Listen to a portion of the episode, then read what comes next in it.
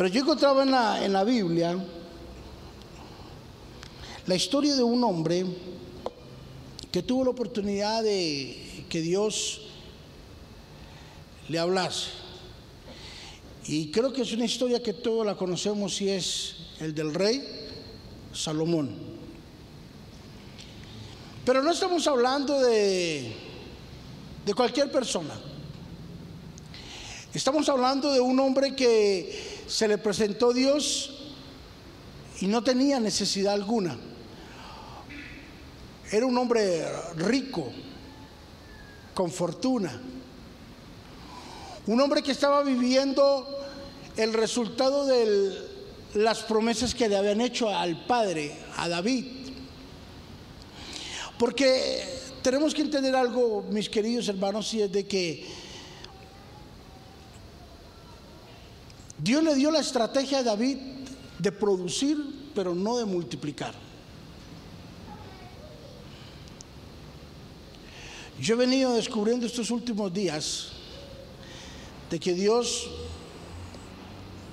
nos ha dado a nosotros, y hablo de mi humanidad, nos ha dado la capacidad de producir, pero no de multiplicar.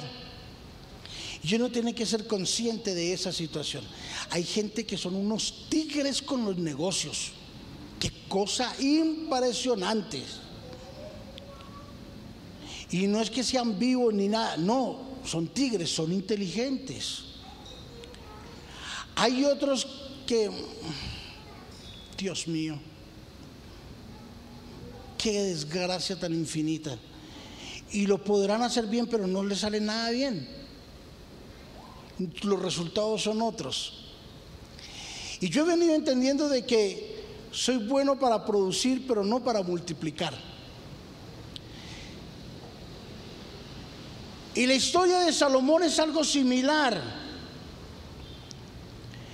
Dios le dijo a David, yo te voy a bendecir, yo voy a multiplicar todo lo que tú tengas, pero tú no vas a tener el privilegio de disfrutarlo, en otras palabras. O sea, tú vas a tener una condición, pero no lo vas a poder multiplicar. Oye, eso es triste que, que a uno Dios le diga eso. O sea, que le diga, yo te voy a bendecir, pero el producto de esa bendición la van a disfrutar tus hijos, tus nietos, tus tataranietos, tus tatara, tataranietos. Uno diría, uy, no, eso es injusto. Es injusto que lo que yo trabaje lo vayan a disfrutar unas personas que yo ni conozco. Y Dios le dice, es así. Yo le he dado un talento para que usted produzca pero le voy a dar el talento a otro para que lo multiplique.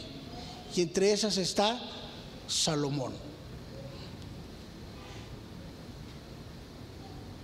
David fue un hombre en el que en manos de él creció Israel. Se multiplicaron muchas cosas, claro.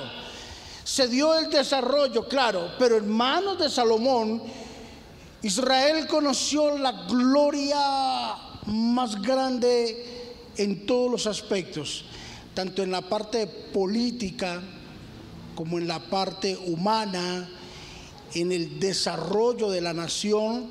Se comenzaron a hacer uno de los primeros acueductos, la ingeniería comenzó a tener ah, furor, se hicieron los primeros puentes se hicieron las primeras edificaciones, comenzó a tener un auge y un desarrollo impresionante en manos de Salomón. Pero Salomón, cuando Dios lo llamó, Salomón no era un pelado. Ahora, no le estoy diciendo pelado de joven, sino de plata. O sea, el hombre no era un pobretón. O sea, el hombre no era un hombre con una necesidad extrema. Él tenía dinero, tenía poder, tenía todo. Ahora se está presentando frente a Dios un hombre que lo tiene todo, un hombre que no tiene necesidad de nada. No es que yo sea masoquista, señores, pero piensen un momento lo que le voy a decirle. Imagínese la vida sin problemas. Por un momento imagínese usted la vida sin problemas. ¿Sería buena? No. Usted acostado ahí, no le preocupa nada. Ah, eso se muere, eso le da un infarto y se muere. Ahora no es que uno diga, uy, qué rico los problemas, ay, sí, sí, tengo COVID. No, no, ay, me van a quitar todo, uy, qué rico, gloria a Dios porque voy a perder todo. No, tampoco. Pero los problemas son como la como una chispa de la vida que le dice a uno o se levanta o se levanta. Los problemas en el hogar, con el esposo, con la esposa, son esa chispa que le dicen tengo que superarlo, tengo que salir adelante. Y, y esa adrenalina de quererlo hacer y de quererlo superar será lo que lo va a impulsar para ver usted el resultado. Pero estamos frente a un hombre que lo tenía todo. Un hombre que no tenía preocupaciones de nada. Ahora lo tiene al frente. David se muere. David parte y queda su hijo frente a una multitud queda su hijo frente a un gravísimo problema llamado Israel. Gente rebelde, gente con necesidad, gente con falta de sabiduría, tercos, con ignorantes, con religiosos, con fanáticos, con legalistas, con gente pulcra, con gente de dinero y él no sabía por dónde meter y sacar a Israel. Entonces viene lo que está en el libro de Segunda de Crónicas capítulo 1. Segunda de Crónicas capítulo 1 versículo 7.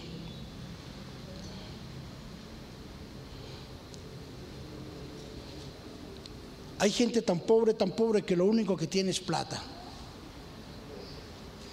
pero no saben qué hacer con ella.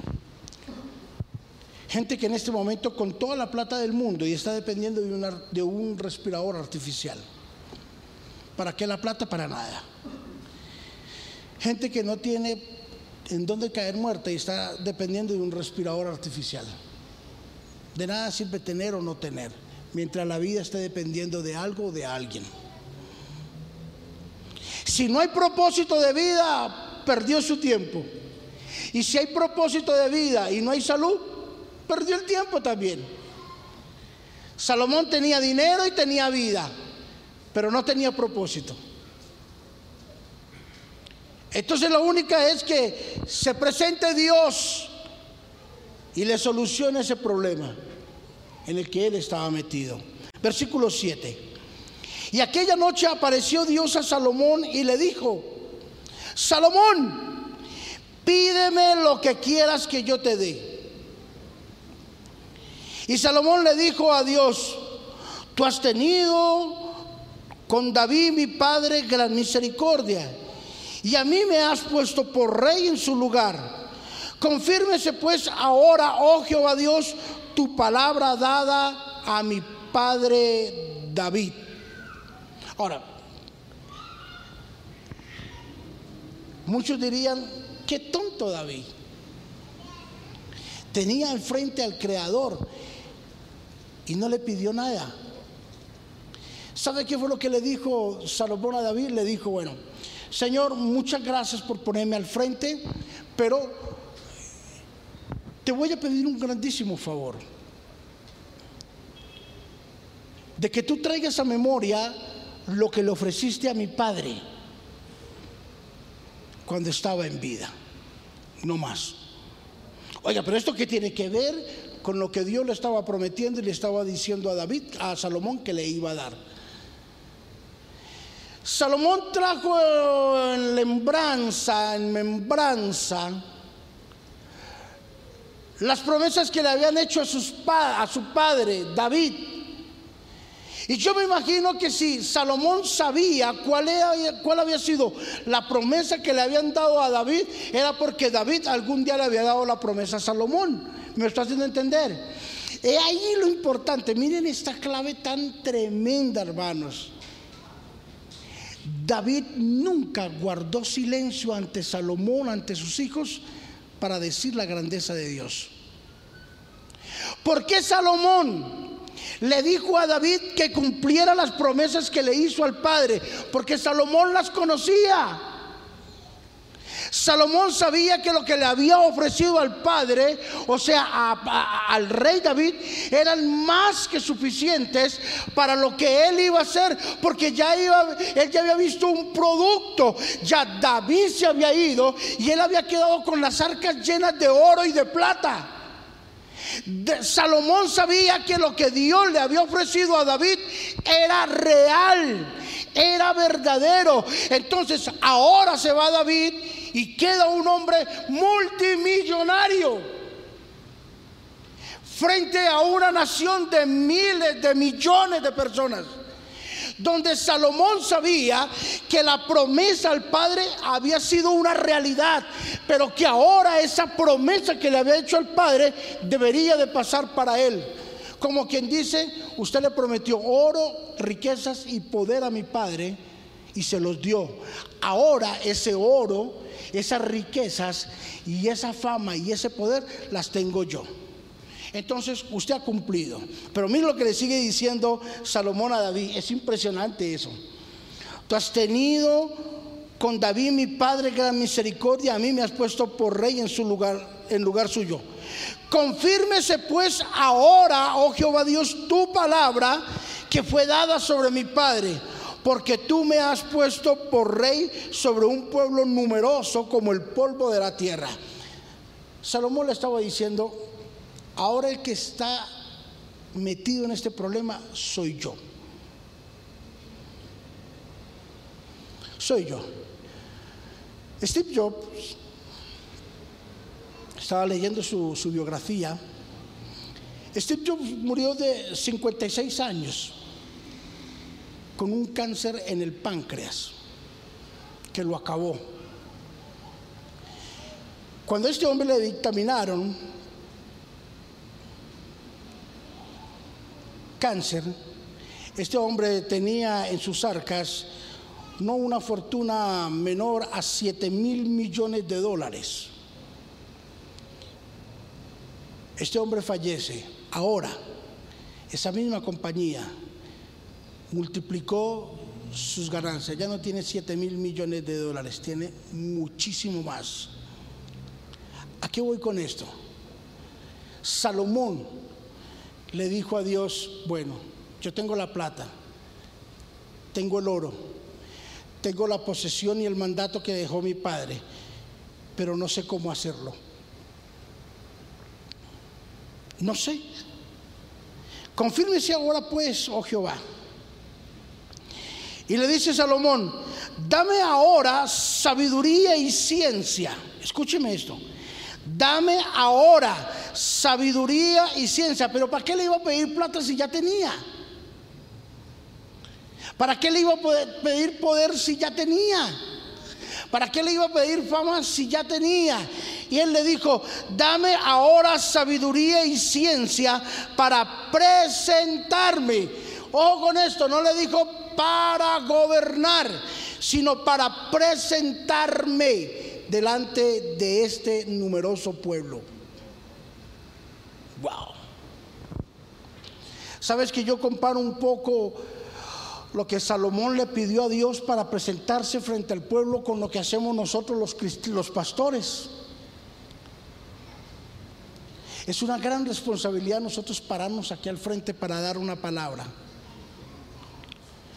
Porque son cientos de personas que nos están viendo. Y son miles de personas que nos ven al finalizar el día. Y son miles de miles de miles de personas que al finalizar la semana han escuchado este mensaje por todas partes, en diferentes lugares del mundo. Y Salomón le dijo, dame la sabiduría para yo presentarme frente a este pueblo y poderles exponer qué es lo que yo quiero. Ahora, ¿qué fue lo que hizo Salomón para mover a Dios y que Dios le diera lo que él estaba pidiendo? No sé si usted ha visto gente que que las cosas se les dan rápido. A mí se me han acercado personas y me dicen, pastor, ore por esto, ore por lo otro. Hágale, pastor, dele, dele, ore, que Dios lo escucha más a usted. Lléveme en sus oraciones.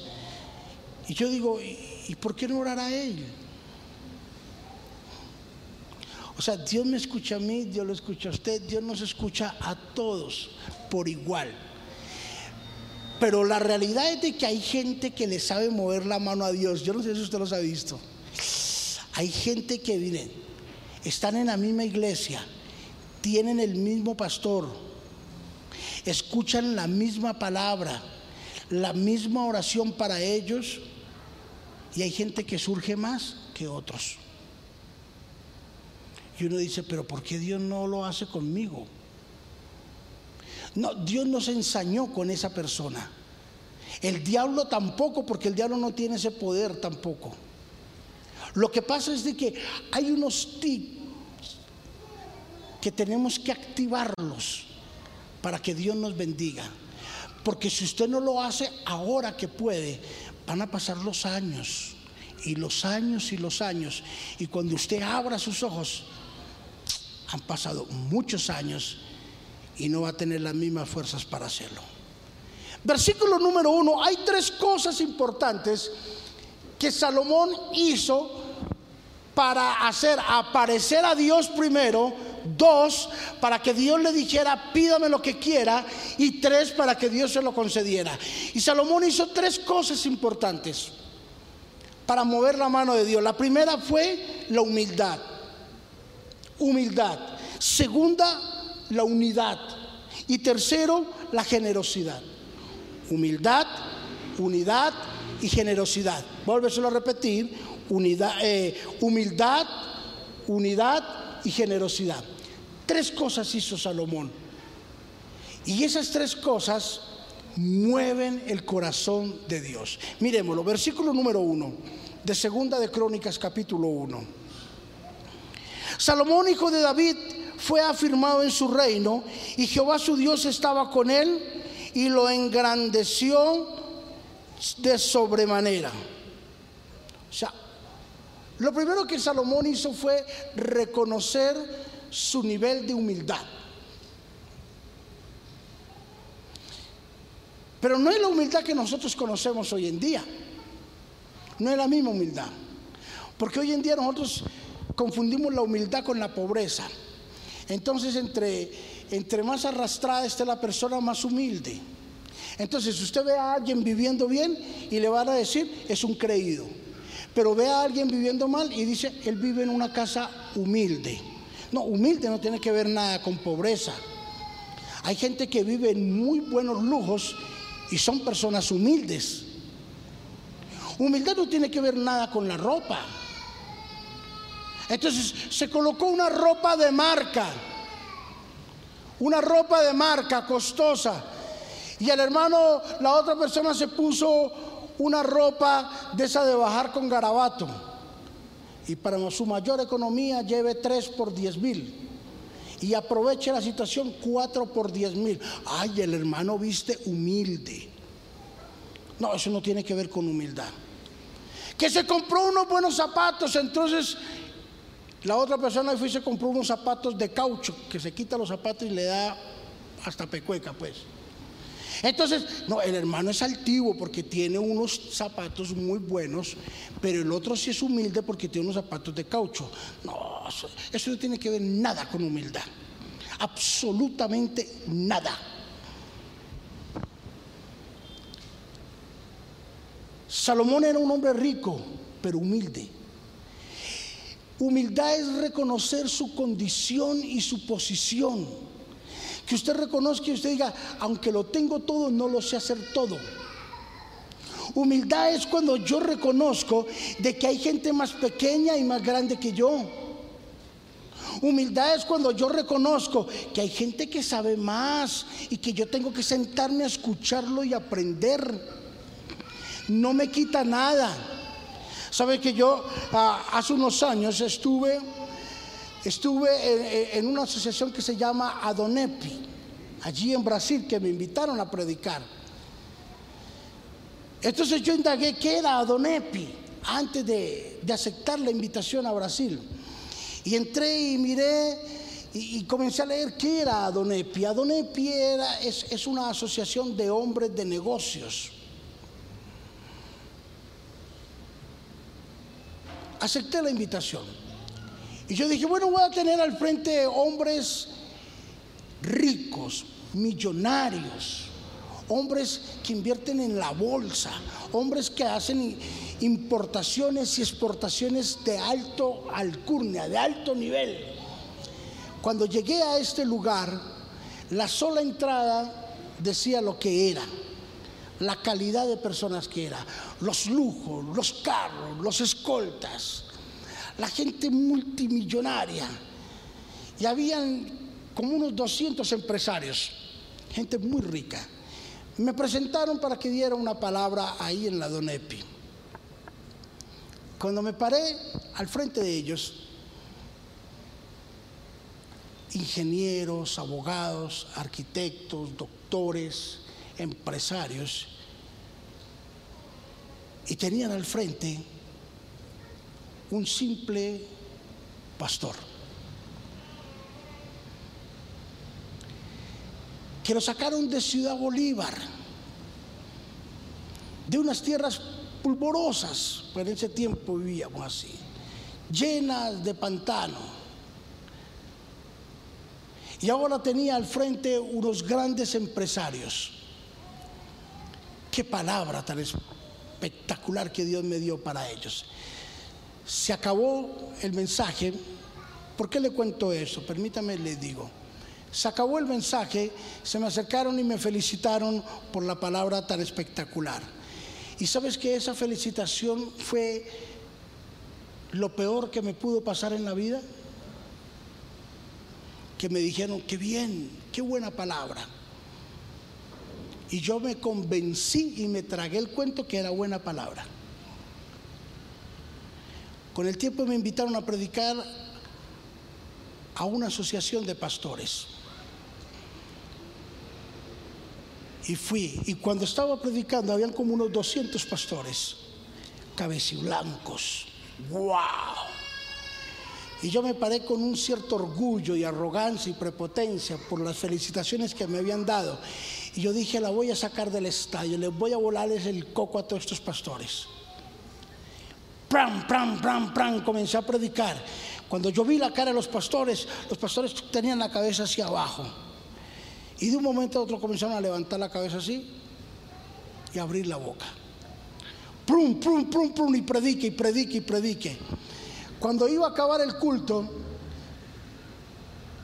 escuché una voz del cielo que me dijo, muy altivo, muy arrogante. Claro, y me dice una voz del, cielo a, mi corazón y me dice, tú tienes el conocimiento, pero la experiencia la tienes ellos. Aprende a ser humilde y pídeles perdón. Apenas acabé el mensaje les dije, pastores, les quiero pedir perdón. ¿Por qué, pastor? Le dije, sí, por esto y esto y esto. Porque ustedes tienen la experiencia y yo tengo el conocimiento y eso no me da permiso de pasar por encima de ustedes aprendí la lección de lo que es la humildad. La humildad no tiene que ver nada con posesiones económicas. Hay gente que no tiene nada y son unos engreídos que se creen mucho y no son nada.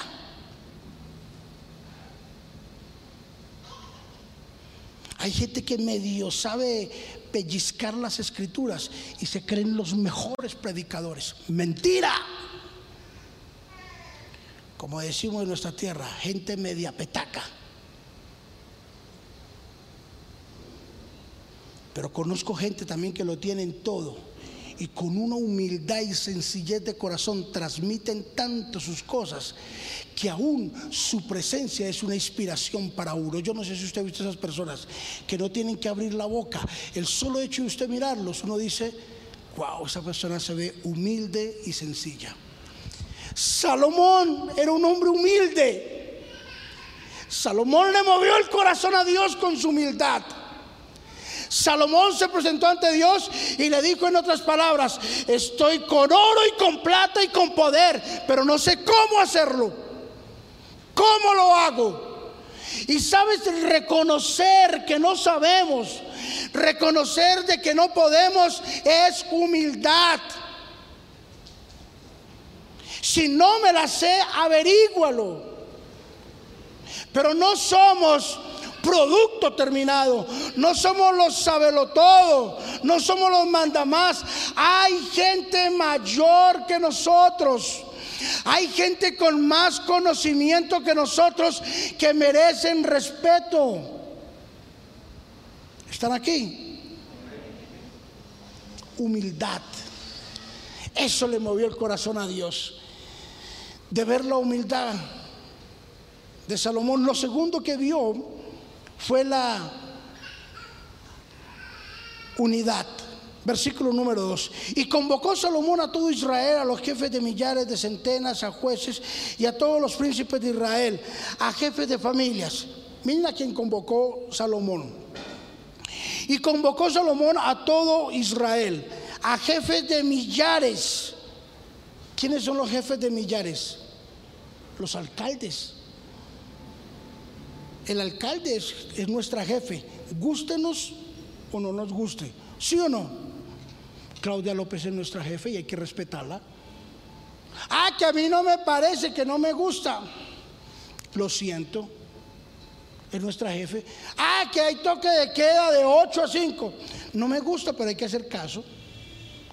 Y dice, y Salomón convocó al alcalde, porque él era como el presidente. Salomón convocó al alcalde y colocó a los jefes de centenas. ¿Quiénes son los jefes de centenas? Los alcaldías menores. Y convocó a los jueces, a la rama jurídica. Y a todos los príncipes de la tierra, de, perdón, y a todos los príncipes de Israel, a los de la alta los convocó. Y convocó también a los jefes de familia. Oiga, este Salomón era un tremendo este hombre. Mire, cogió a los alcaldes, cogió a los diputados, cogió a los alcaldes menores, ah, cogió a los, a los príncipes y cogió a los padres de familia y se los llevó para el monte y los puso allá. Ahora, la unidad. Si hay algo que Dios coge para bendecirnos es cuando nosotros sabemos trabajar en equipo y en familia. Aprenda a trabajar en equipo. Aprenda a trabajar en unidad con su iglesia y usted va a ser bendecido. Miren, no hay cosa más triste que uno tener que pasar por la el inmenso dolor y la inmensa tristeza de despedir gente de la iglesia. Aún más ni despedirlos tan siquiera. Porque hay gente que a usted le ha pasado eso, a nosotros los pastores nos pasa constantemente eso. En gente que nos jura amor eterno. Pastor, vea, hasta la muerte pastor, conmigo cuente, vea, en el menor descuido se nos van, salen como pepa de guama de aquí para allá abajo. Se nos van y nos dejan vestidos y alborotados. Nos abandonan. ¿Sabes que yo, yo estoy en la preparación con mi hijo para un pastorado? Él se está preparando. Y algo que yo le digo es, mi hijo, hemos tomado uno de los trabajos más desagradecidos sobre la faz de la tierra.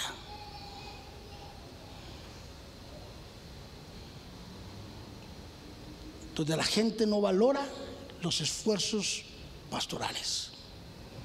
Y donde somos la punta, el, ojo del huracán para el mundo. Donde todo sale bien, sos el héroe.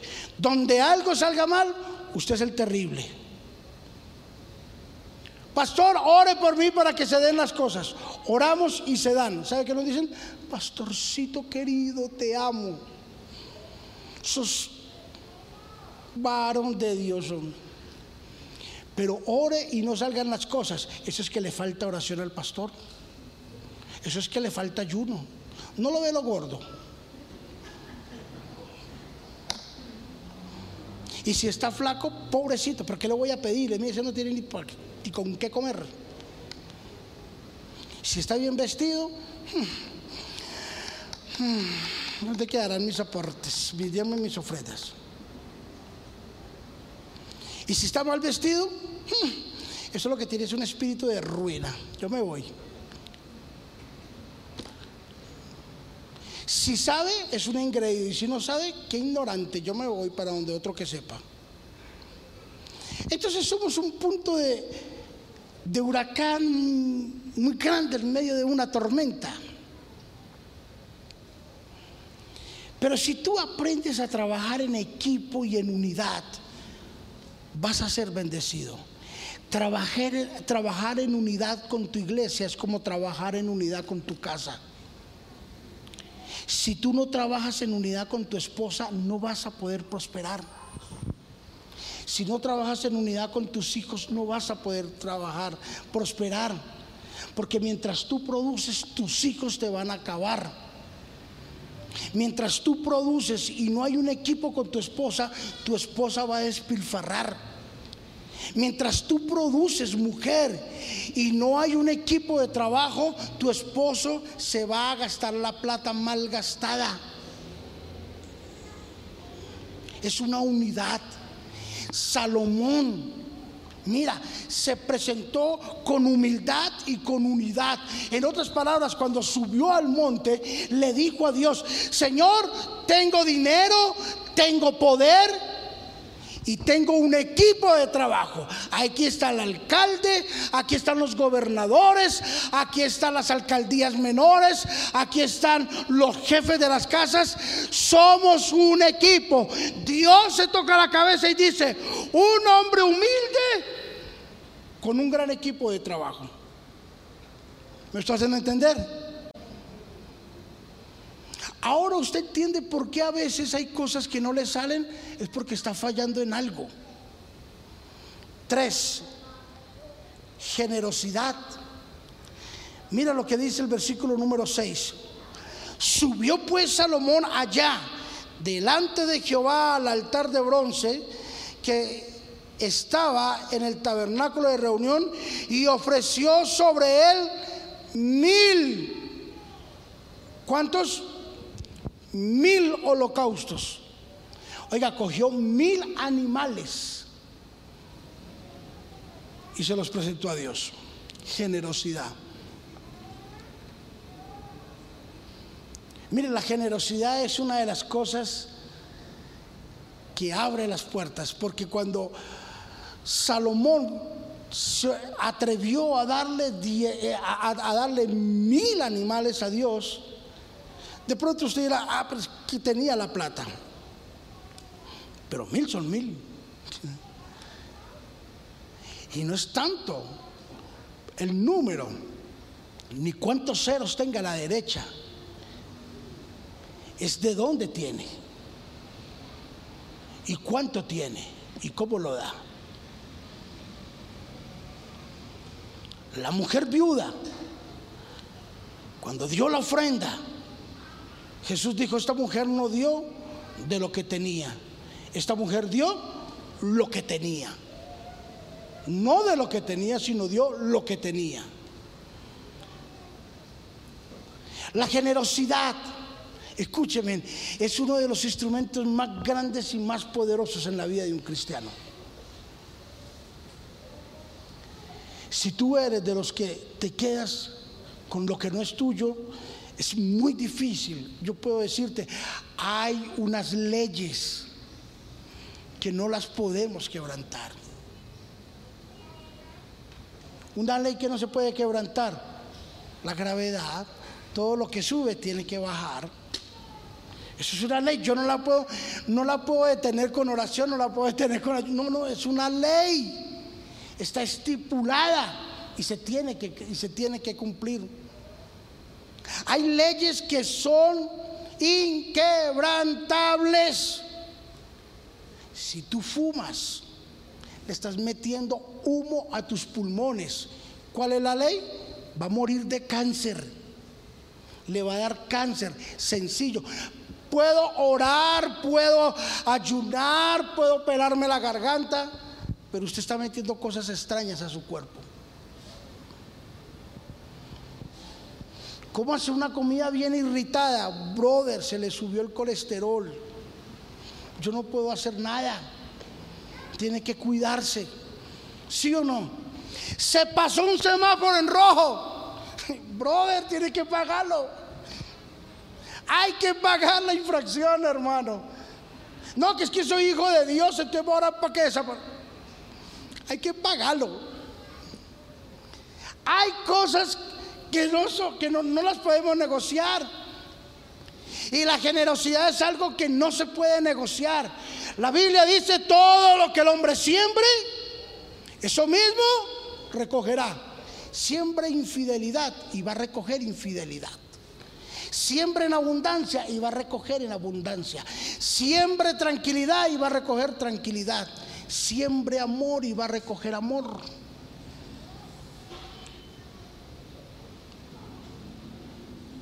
Róbele a Dios su diezmo y su ofrenda. Y el diablo por fuera se las cobra tres, cuatro, cinco y hasta diez veces. Se lo aseguro. Ay, que yo me quedo con el diezmo. Miren, hermanos, afuera está el diablo. Y va a decir, ah, usted se quedó con cien mil. Venga para acá, lo pongo a que lo roben un millón. Tome. Y se los quita diez veces. Pero si usted tiene todo surcadito con la generosidad, su vida va a ser diferente. Salomón, humilde, con un equipo y aparte de eso dijo, y cojo mi, mi fortuna y la surco delante de Dios. Ahora sí, Señor, ¿qué me estaba pidiendo? Y Dios le dice, no, hermano, pues, pues pida lo que quiera. Y Salomón le dice sabiduría y ciencia. Y Dios se queda mirando y le dice, sabiduría y ciencia te es dada. Es más, te voy a dar la ñapa. Te voy a dar más plata. Te voy a dar más poder. Te voy a quitar los enemigos y fuera de eso te voy a dar muchos años de vida para que los disfrutes. Dígame si no es bueno hacer negocio con Dios maravilloso, ven. Lo mejor que le puede pasar al hombre es negociar con Dios. No se vaya en contravía. No se meta bruto. No nos metamos con cosas que no van a prosperar. Si somos honestos, en su tiempo lo recogeremos. Recuerda, Salomón se presentó con humildad, con unidad y con generosidad. Y Dios, en cambio, le dio por su humildad, por su unidad y por su generosidad, le dio dinero, poder, se encargó de sus enemigos y le dio vida. ¡Qué negociazo! ¡Qué buen negocio! Y yo pienso que tenemos todos que aprender de esta situación. Mira lo que dice el versículo número 12 de Segunda de Crónicas 1. Sabiduría y ciencia te son dadas y también te daré riquezas, bienes y gloria como nunca tuvieron los reyes que han sido antes de ti, ni tendrán los que vengan después de ti. O sea, no ha habido un hombre más rico que este.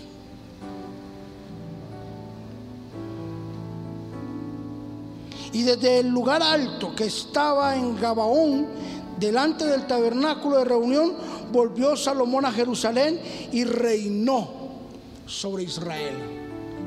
Subió un hombre rico, humilde, con unidad y con generosidad. Y bajó del monte, del monte bajó un hombre rico, humilde, con la unidad, con la generosidad. Ahora a eso se le suma sabiduría y humildad y conocimiento. Vale la pena. Vale la pena, muchachos, creer en el Señor. Vale la pena subir al monte y decirle al Señor que nos ayude. ¿Qué tal si le da un aplauso al Señor en esta hora?